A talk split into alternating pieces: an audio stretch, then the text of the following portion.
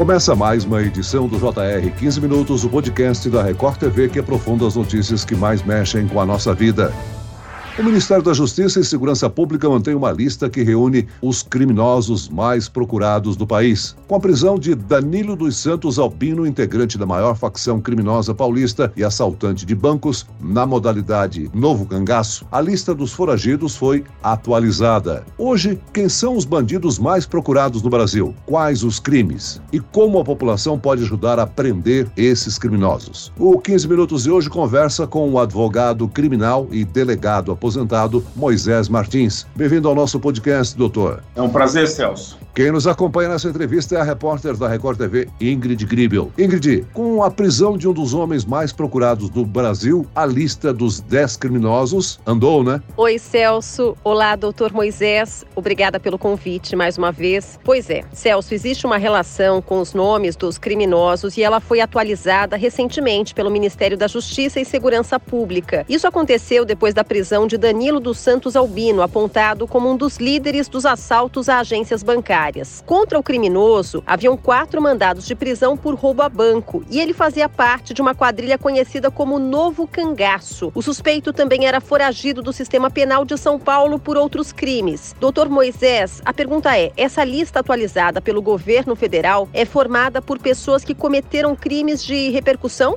Perfeito, Ingrid. É, o Ministério da Justiça ele vai atualizando efetivamente e esses mandados de prisão, principalmente quanto à classificação das pessoas que estão à frente desse ranking, é, busca não só pela quantidade de mandados que são expedidos, como também a repercussão do crime e também a violência do crime, né? Hoje esses crimes de, de, de, de roubo a pequenas cidades já tá para ter uma tipificação. Congresso Congresso Nacional está trabalhando para isso, é que traz uma insegurança para a sociedade. Em razão disso, os líderes dessas quadrilhas que têm envolvimento com esse tipo de crime, eles entram entre os primeiros na lista da, de procurados e foragidos, né, do Ministério da Justiça. Agora, doutor Moisés, quais são os outros critérios para um, um acusado entrar na lista dos criminosos mais procurados do Brasil? É, Celso, é, a, a, o Ministério da Justiça busca, através da participação das secretarias de segurança, segurança a priorização desses presos, né? Então trabalha-se efetivamente na busca de pessoas que traz uma intranquilidade não só para uma pequena região, mais é, é, interestadual, como nós vemos nesses tipos de crimes é, que reinam atualmente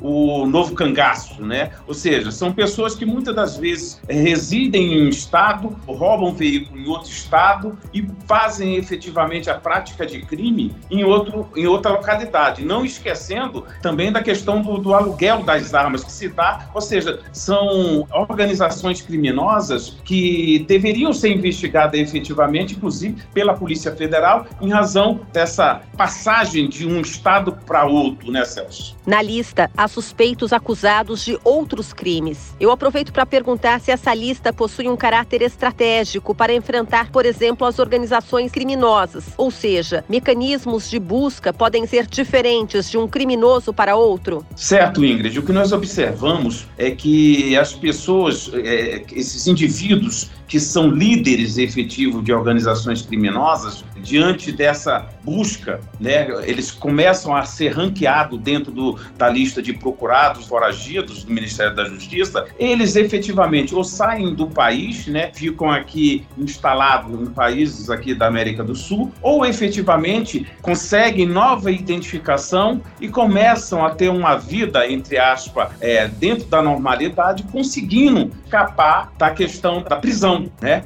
Mas o que a gente não pode esquecer é que hoje nós temos o Banco Nacional de Monitoramento de Prisão, que foi efetivamente um, desacerto feito na área de segurança pública, pois trouxe a centralização por parte do governo federal, ou seja, está centralizado no governo federal a questão do controle da administração, da organização e a execução é feito por qualquer policial, ou seja, qualquer, inclusive cidadão, né? Porque o cidadão ele tem a, a, o acesso acesso ao aplicativo né, do Ministério da Justiça, do qual você pode, através de informações, verificar se essa pessoa tem mandado de prisão. Né? Então, é, é uma evolução que trouxe um maior controle, um maior cumprimento por parte é, das forças policiais desses mandados que são expedidos. Um nome que todo mundo já ouviu falar é o do foragido André do Rep. É o criminoso mais procurado do estado de São Paulo e um dos mais procurados do país. Condenado a mais de 15 anos por tráfico internacional de drogas, ele foi solto graças a um habeas corpus. A liberdade chegou a ser caçada horas depois, mas já era tarde. Doutor Moisés, um criminoso foragido considerado de alta periculosidade tem direito de receber algum tipo de benefício após a captura?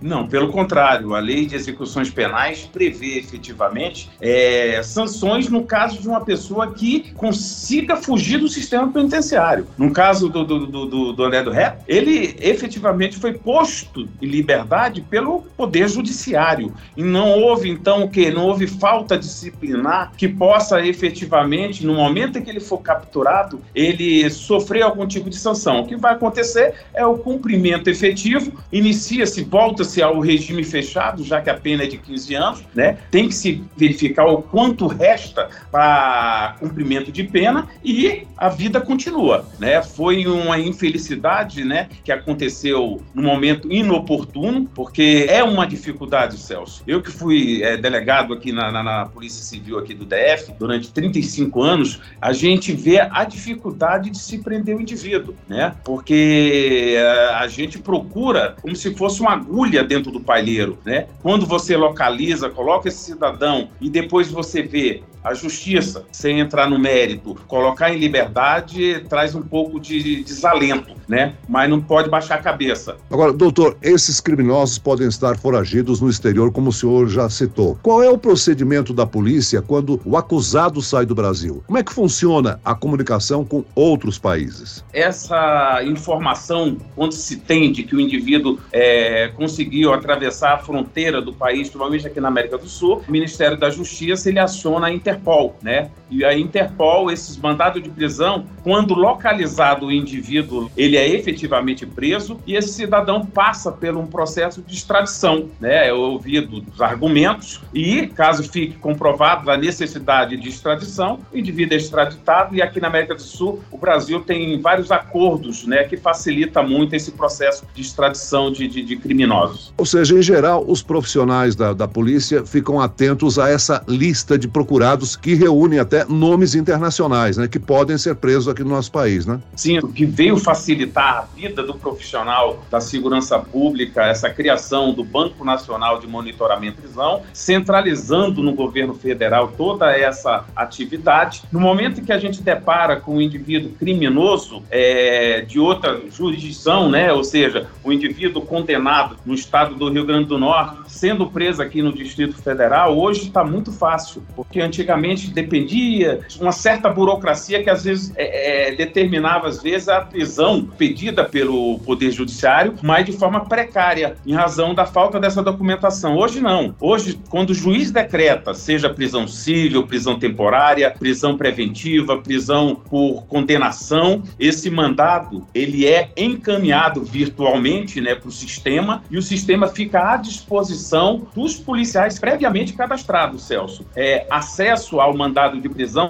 só de profissionais previamente inscritos no sistema. Né? Qualquer, qualquer policial tem acesso às informações que consta esse mandado. Né? Então, essa pessoa é levada até a autoridade policial, ou seja, até o delegado de polícia, e o delegado de polícia faz o cumprimento da prisão, comunicando de imediato a, tanto à força policial quanto a, a, ao Poder Judiciário que decretou o mandado de prisão. A gente está falando sobre a lista de mais procurados divulgada pelo Ministério da Justiça do Brasil, né? Mas a minha pergunta é: como é que é a ação, a preocupação do profissional da segurança aqui no Brasil com relação à lista da Interpol que reúne os mais procurados no mundo inteiro? Essa atividade é, é, é feita efetivamente pela Polícia Federal, né? A Polícia Federal tem atribuição para isso, que é o cumprimento efetivo dessas pessoas que têm é, mandados de prisão via Interpol. Tanto é que quando se prende esse indivíduo aqui no Brasil, a autoridade policial, se for for da Polícia Civil, se for efetivamente policial militar ou guarda municipal, apresenta à Superintendência da Polícia Federal, que toma todas as providências efetivas, é, encaminhando ao Poder Judiciário né, a questão do, do, do, do procedimento para iniciar processo de extradição. Ingrid, a lista está atualizada, o Ministério da Justiça informou quem são os mais procurados do Brasil. Celso, a maioria foi condenada ou é suspeita de tráfico de drogas, organização criminosa e lavagem de dinheiro. Por exemplo, William Alves Moscardini, mais conhecido como Baixinho. Ele responde a oito processos por assalto, roubo, sequestro e agressões. Tem ainda o Leomar de Oliveira Barbosa, conhecido como Playboy e aliado do Fernandinho Beiramar, preso em 2011. Ele conseguiu a liberdade apesar de ter condenações por vários crimes. Sônia Aparecida Rossi, Maria do Pó, única mulher a figurar na lista. A traficante de drogas está foragida desde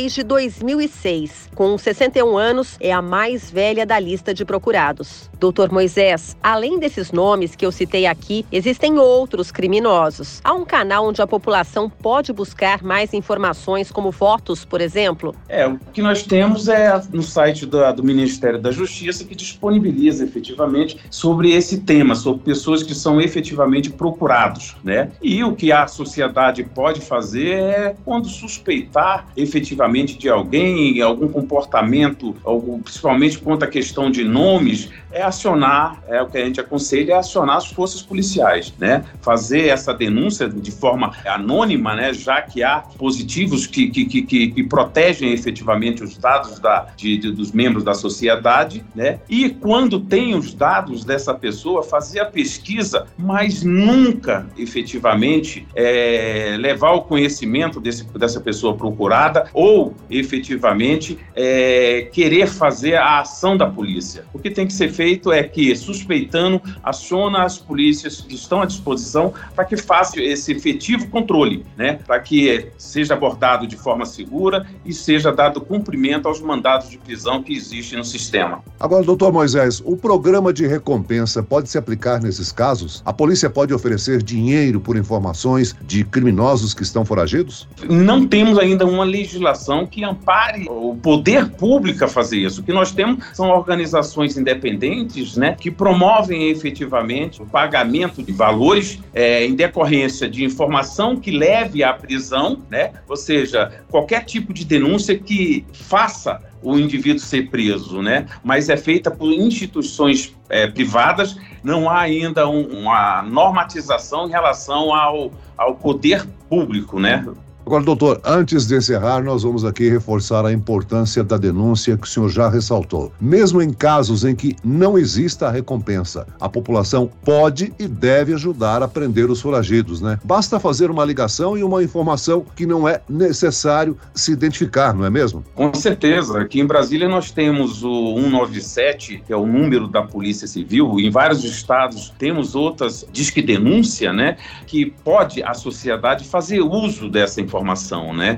Porque são pessoas que praticaram crime e são pessoas que muitas das vezes, é, dentro ali da comunidade, ela tem uma vida normal, mas eles têm uma vida paralela. Elas continuam comandando é, o crime na região da onde vieram os mandados de prisão. Então, o que a gente tem que ter cuidado é isso. A gente tem que ter consciência dessa situação de cidadão, de que, tendo uma suspeita, faça efetivamente a denúncia e tenha consciência de que essa denúncia denúncia ela vai ser tratada de forma anônima, né? Então é claro que a pessoa não pode utilizar os discos de denúncia para fazer é, praticar crime, né? Como uma denunciação caluniosa, como a comunicação falsa de crime, isso são crimes. Então a lei do sigilo das informações ela não protege quem utiliza a denúncia para praticar crime, mas aquelas pessoas que, que, que ajudam o Estado a fazer o cumprimento desses mandados de prisão, efetivamente têm seus dados protegidos, Celso. Muito bem, nós chegamos ao fim desta edição do 15 Minutos. Eu quero aqui agradecer a participação e as informações do advogado criminal e delegado aposentado Moisés Martins. Muito obrigado, doutor. Eu que agradeço, Celso, Ingrid, um prazer participar. E agradeço a presença da repórter da Record TV, Ingrid Gribel. Obrigado, Ingrid. Muito obrigada, Celso, e até a próxima. Esse podcast contou com a produção de David Bezerra e dos estagiários Lucas Brito e Kátia Brazão. Sonoplastia de Marcos Vinícius. Coordenação de conteúdo Camila Moraes, Edivaldo Nunes e Deni Almeida. Direção editorial Tiago Contreira. Vice-presidente de jornalismo Antônio Guerreiro. E eu, Celso Freitas, te aguardo no próximo episódio. Até amanhã.